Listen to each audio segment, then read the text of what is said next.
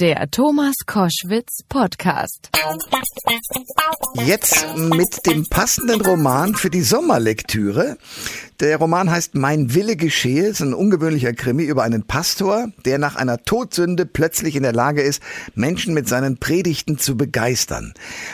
Was es damit auf sich hat, äh, das frage ich den Autor des Kriminalromans, den evangelischen Theologen und pastoralen Leiter der Kultur- und Universitätskirche St. Petri zu Lübeck, Dr. Bernd Schwarze. Schönen guten Tag.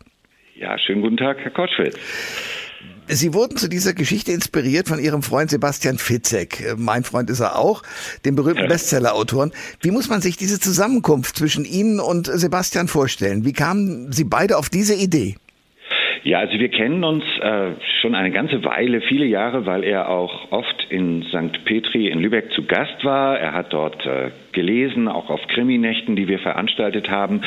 Und wir sind so ein bisschen zusammengerückt und es gab einen schönen Sommerabend vor etwa sieben Jahren in Lübeck. Da saßen wir in einem Biergarten. Und ursprünglich hatte ich den Wunsch, ihm eine Idee schmackhaft zu machen, ob er nicht mal einen seiner Thriller in einem ja etwas spooky anmutenden Kirchenraum äh, inszenieren könnte. Und naja, und dann ist das so, äh, da Sie Fitzek ja gut kennen, äh, Sie wissen, wenn man selbst dann auch noch ein paar verrückte Ideen hat, dann ja. kommt man sehr schnell ja. ins Lachen und Palavern. Ja.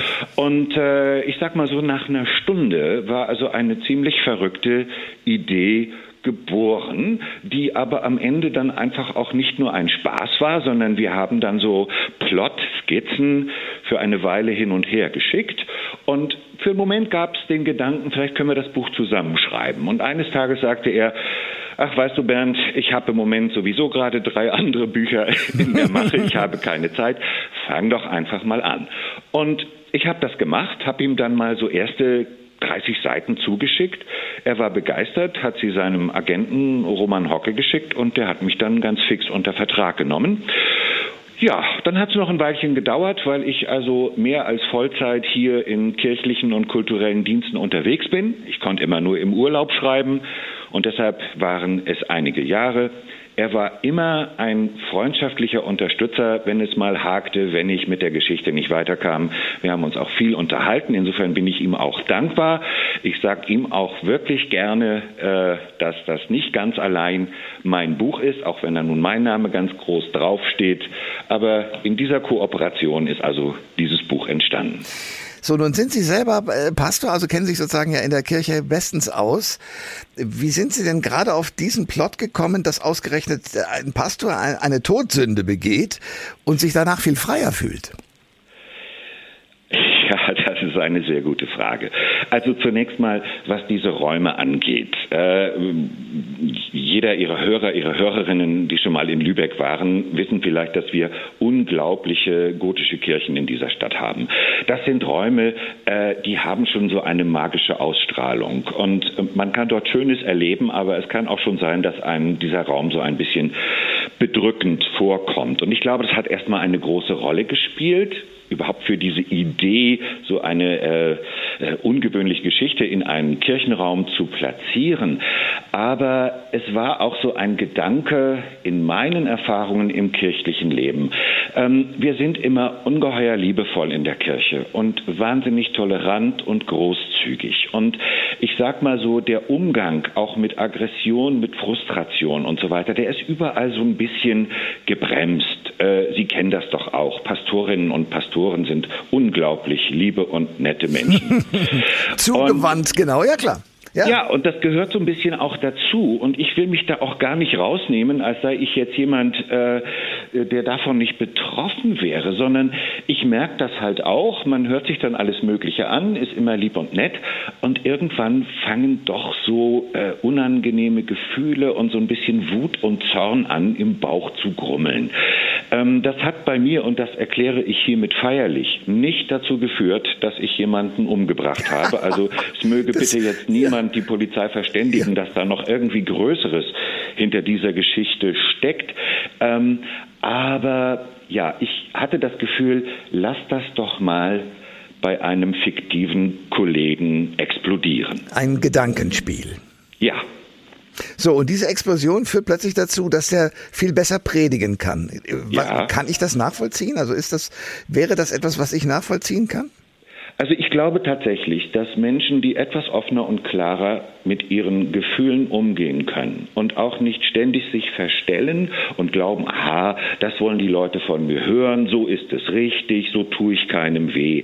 Ich glaube, dass solche Menschen, auch Pastoren in ihren Predigten, aber es gilt auch für andere Menschen, die öffentlich auftreten und sich äußern, äh, dass Menschen, die da ein gutes Gefühl für sich selber haben und auch für ihre eigene Emotionalität, für ihre eigenen Zweifel, für eigene Probleme auch viel besser kommunizieren können und dass das auch besser ankommt. Also ich habe jedenfalls irgendwann auf meinem Weg gelernt, äh, zumindest in meinen öffentlichen Äußerungen in Kirchen, einfach kein Blatt mehr vor den Mund zu nehmen. Nicht mehr zu fragen, oje, oje, krieg ich da vielleicht Ärger? Wird mir jemand eine schlimme Zuschrift zuschicken? Sondern ich stelle einfach fest, ein klares Wort, ein offener Umgang auch mit den Emotionen sorgt einfach dafür, dass auch die Arbeit besser funktioniert.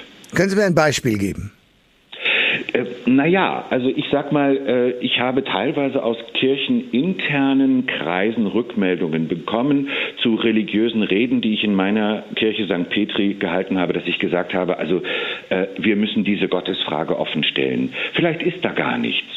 Und wäre das so schlimm, wenn da nichts wäre? Was würde sich ändern? Kommt es vielleicht mehr auf unsere Haltung an und nicht, dass wir ein transzendentes Wesen im Himmel vermuten?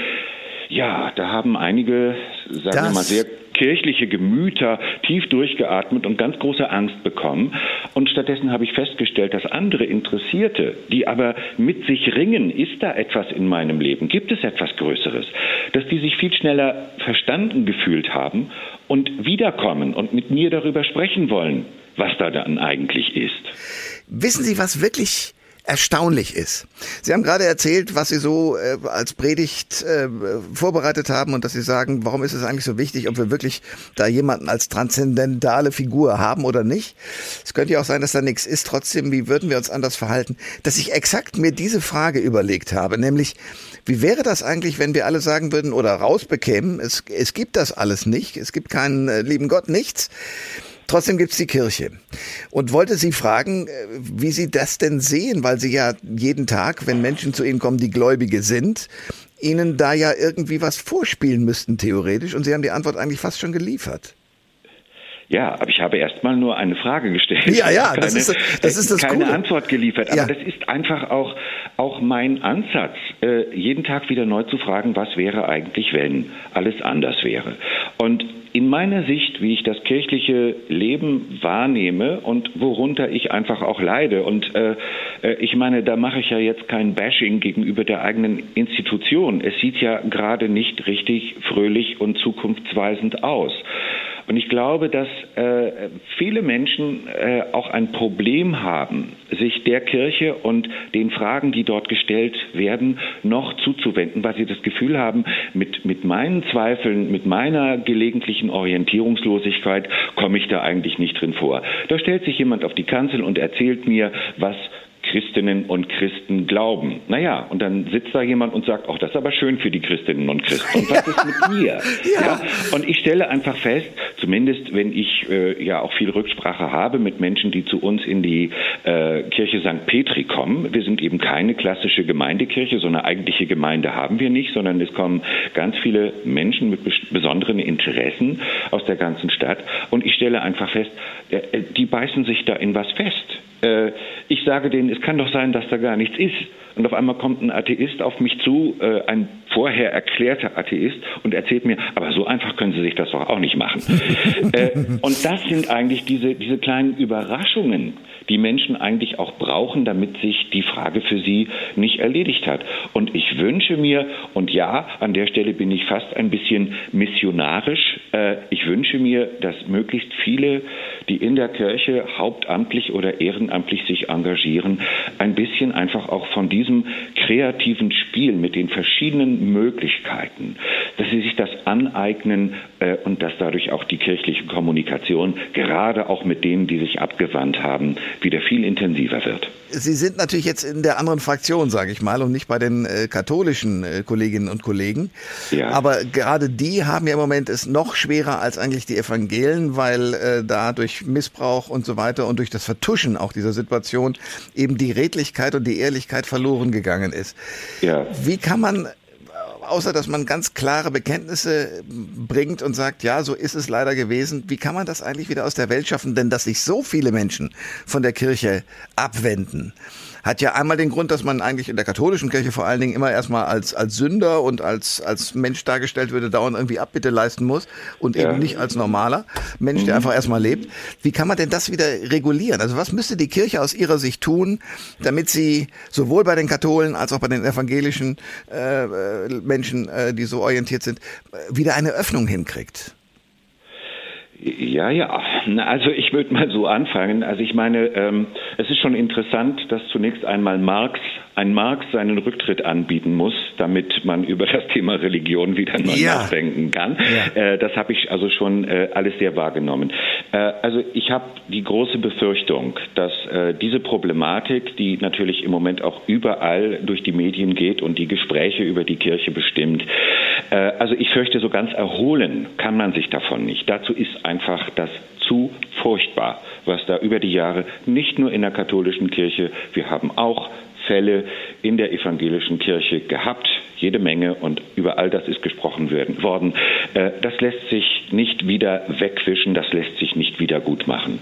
Das heißt also für mich ganz klar, also Bekenntnisse dazu, Rücktritte von verantwortlichen Personen komplett neu anfangen über Moral und Schuld und Sühne, Sexualität, aber auch das Thema Gewalt und Zorn, was ist eigentlich mit unserem emotionalen Leben? So muss man anfangen, sehr ehrlich zu sein.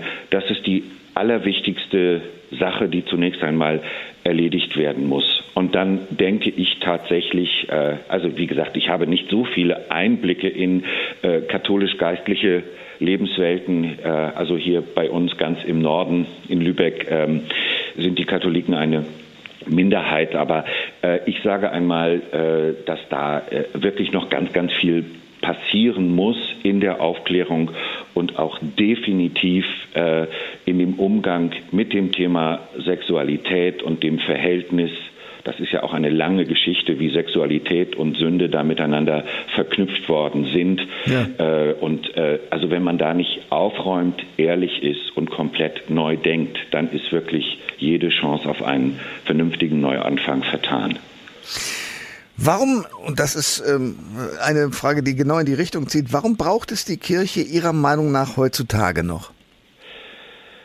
Also für mich ist eine Sache, darauf hat mich mal jemand gebracht, dass es ausgerechnet Gregor Gysi gewesen sei, der einmal gesagt hat, Gregor Gysi hat gesagt, ich bin Atheist und davon wird mich auch nie jemand abbringen und anders überzeugen können.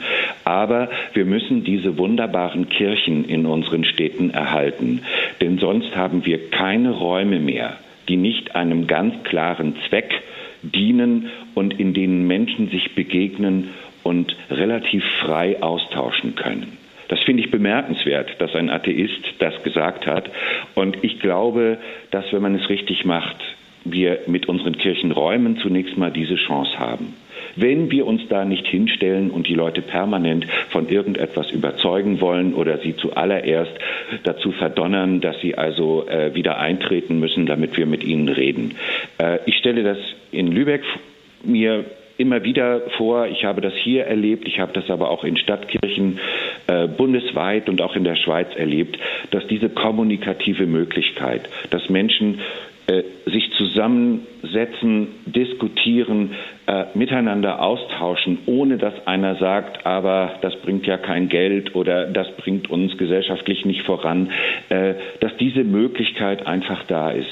Und ich glaube, und das, soweit gehe ich in jedem Fall, auch in meinen zweifelnden Tagen, dass wir mit diesen alten biblischen Geschichten doch einen wunderbaren Schatz haben von Anregungen, die nicht ins Vergessen geraten, sollten. Ich mhm. glaube, da sind einfach Stories dabei und das gilt für die hebräische Bibel, also das Alte Testament wie das Neue Testament. Da ist etwas drin, was uns stärken kann und was auch unsere Haltung im öffentlichen Handeln, im Umgang mit anderen Menschen doch sehr positiv beeinflussen kann. Und ich glaube, dafür lohnt es sich auch noch eine ganze Weile, äh, sich als Pastorin oder Pastor die Ärmel hochzukrempeln. Hm. Ein letztes.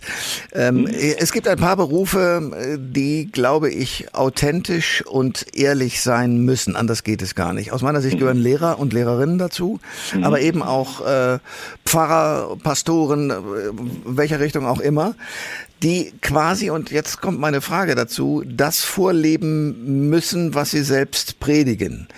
Ähm, gelingt das wirklich allen Kirchenvertretern?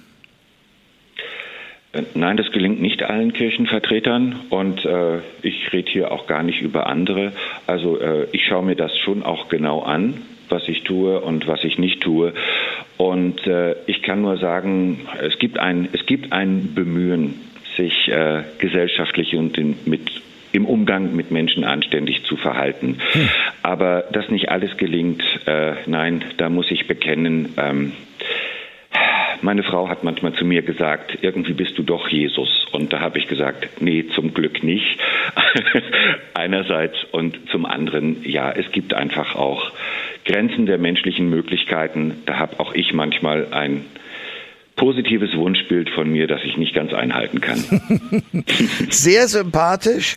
Ein, mhm. äh, jetzt in der Zwischenzeit zum Krimi-Autoren äh, sich gewandelter äh, Theologe, der in Lübeck äh, St. Petri betreut hat und noch betreut als Kultur- und Universitätskirche und dort der Leiter ist, nämlich Dr. Bernd Schwarze, der das Buch geschrieben hat, Mein Wille geschehe. Ich danke sehr für das Gespräch. Es war mir ein Vergnügen, Herr Koschwitz.